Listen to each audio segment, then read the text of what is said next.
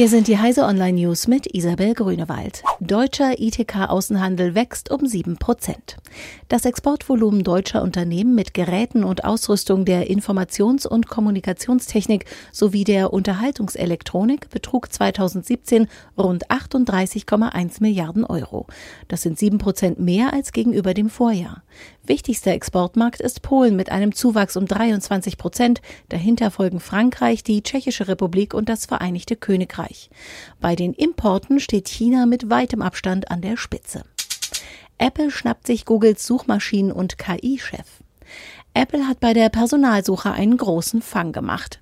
John Gianandrea hatte erst vor wenigen Tagen seinen Posten als Chef der Teams für künstliche Intelligenz sowie Suchmaschinentechnik bei Google niedergelegt. Nun ist klar, dass er in Cupertino anheuert. Mit der Personalie zeigt Apple, dass es dem Konzern im KI-Bereich ernst ist. Musikstreamingdienst Spotify liefert guten Börsenstart. Seit Dienstag werden Spotify-Aktien am New York Stock Exchange gehandelt. Zum Handelsschluss lag der Börsenwert des Unternehmens bei 26,5 Milliarden US-Dollar.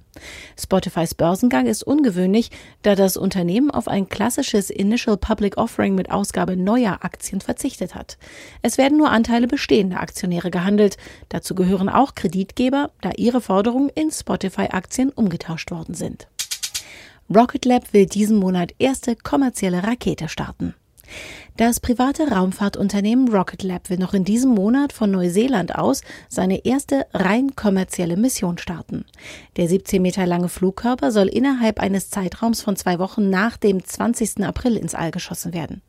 Die Raketen von Rocket Lab sind mit Triebwerken aus dem 3D-Drucker ausgestattet und sind auf leichte Ladungen wie Foto- und Kommunikationssatelliten bis zu 150 Kilogramm spezialisiert. Das Unternehmen plant dieses Jahr 100 Stück davon zu produzieren. Diese und alle weiteren aktuellen Nachrichten finden Sie auf heise.de.